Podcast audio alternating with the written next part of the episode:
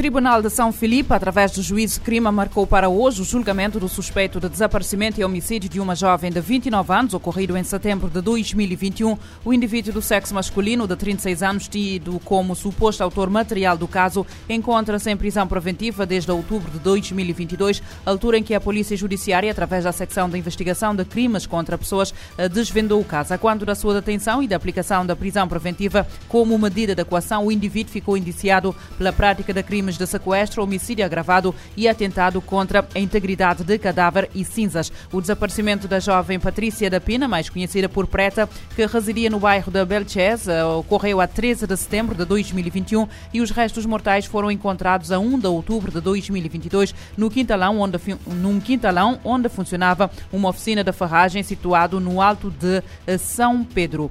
Ainda no fogo, o Ministério Público ordenou a detenção fora de flagrante delito de seis indivíduos suspeitos da prática de crime de furto qualificado e receptação em mosteiros. Foi detido ainda um menor de 15 anos suspeito da prática de crimes de agressão sexual de criança agravada. Segundo um comunicado do, do Ministério Público, as detenções dos seis suspeitos, todos do sexo masculino, ocorreram no âmbito da investigação de seis autos de instrução registrados na Procuradoria da República da Comarca dos Mosteiros. O mesmo comunicado aponta que no âmbito da investigação Três autos em instrução de inquérito tutelar socioeducativo registrados na Procuradoria da República da Comarca dos Mosteiros, o Ministério Público ordenou a detenção fora de flagrante delito de um menor de nacionalidade cabo-verdiana. Trata-se de um adolescente de 15 anos, do sexo masculino, natural da freguesia da Nossa Senhora da Ajuda, que eh, em causa estão factos suscetíveis de integrar a prática de seis crimes de agressão sexual da criança agravada. Efetivada a detenção, o referido menor foi submetido ao primeiro interrogatório judicial de menor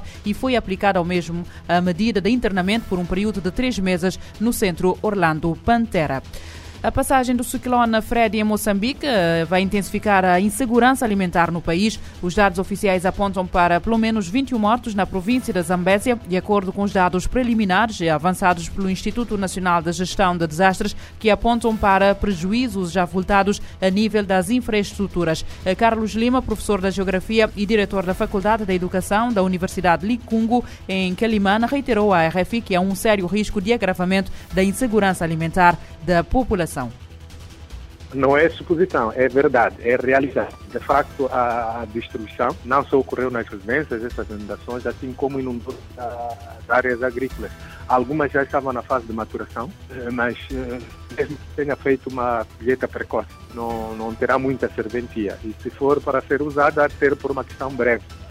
Eh, no entanto, bem, tem havido movimento de solidariedade da parte do, do, do, governo já havia um plano de contingência, mas imagino a contingência não previa essa dimensão do fenômeno. Pessoas que já abandonaram as suas residências, algumas que desabaram, estão em alguns centros de acomodação e foram é, mobilizados. Encerramento de. Não há aulas né, de todos os níveis. Eu sou do ensino superior também, não há aulas.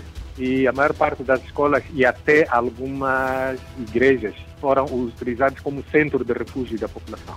Então, dizia eu que as culturas, praticamente, a maior parte delas são consideradas perdidas. E isto vai criar, de facto, a, segurança das termos alimentares vai ficar bastante comprometido, numa dimensão que poderia se chamar mesmo de grave. De acordo com as Nações Unidas, embora o impacto humanitário total do ciclone seja conhecido nos próximos dias, eh, para já, na zona afetada pelo ciclone, a prioridade é apoiar as 253 mil pessoas atingidas entre as desalojadas e as que tiveram outros prejuízos, além da reativação das escolas e outros serviços essenciais. A Grécia acordou hoje com muitos serviços paralisados devido a uma greve geral de 24 horas, cuja principal reivindicação é que sejam encontrados os verdadeiros culpados do acidente ferroviário que, a 28 de fevereiro, provocou 57 mortos. A greve foi convocada pelos sindicatos do setor privado e público e será acompanhada por manifestações em todo o país. Atenas está sem transportes públicos, embora alguns serviços mínimos eh, de metro estejam a funcionar para facilitar a deslocação dos cidadãos que estejam a participar nos protestos. Os controladores de tráfego aéreo e os marinheiros também aderiram à greve, razão pela qual boa parte dos voos de hoje foram cancelados, enquanto os navios permanecem atracados nos portos. Os sindicatos também exigem exigem que cessem as políticas de privatizações que culpam pelo, pelo atual estado de deterioração das ferrovias. A polícia iraniana anunciou hoje a detenção de 110 suspeitos de envenenamento de milhares de alunas iranianas em escolas de todo o país. O porta-voz da polícia iraniana anunciou as detenções em declarações à imprensa iraniana, adiantando terem sido apreendidos milhares de brinquedos com bombas de mau cheiro, indicando que alguns dos supostos ataques poderão ter sido com recurso a imitações destes brinquedos. Os casos mais graves de envenenamento levaram centenas de alunas a ficarem hospitalizadas, de acordo com a imprensa local. As autoridades iranianas têm investigado os envenenamentos, mas sem dar informações sobre quem pode estar por trás eh, dos crimes ou quais os produtos químicos utilizados. A OMS documentou um fenômeno semelhante no Afeganistão de 2009 a 2012, quando centenas de estudantes em todo o país se queixaram sobre maus cheiros estranhos e envenenamento, mas nenhuma evidência foi encontrada para apoiar as suspeitas.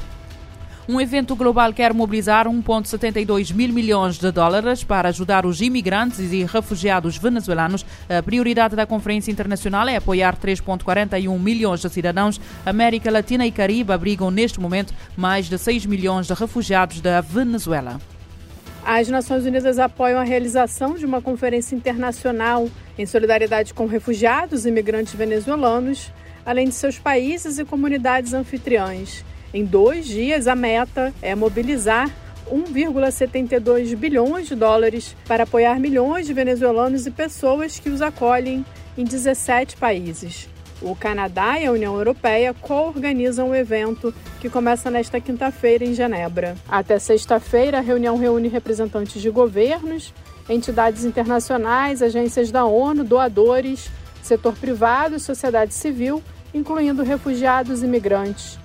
Os organizadores ressaltam que somente a região da América Latina e Caribe abriga e integra acima de 6 milhões de venezuelanos.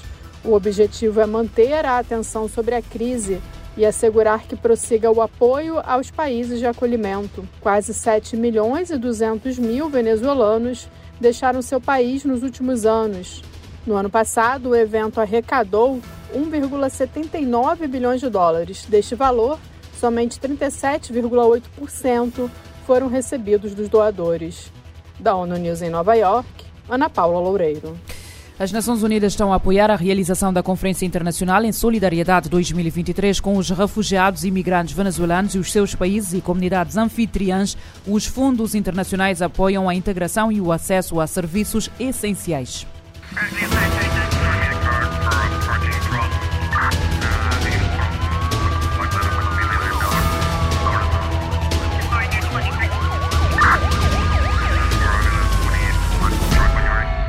Este programa está disponível em formato podcast no Spotify e em radiomorabeza.cv.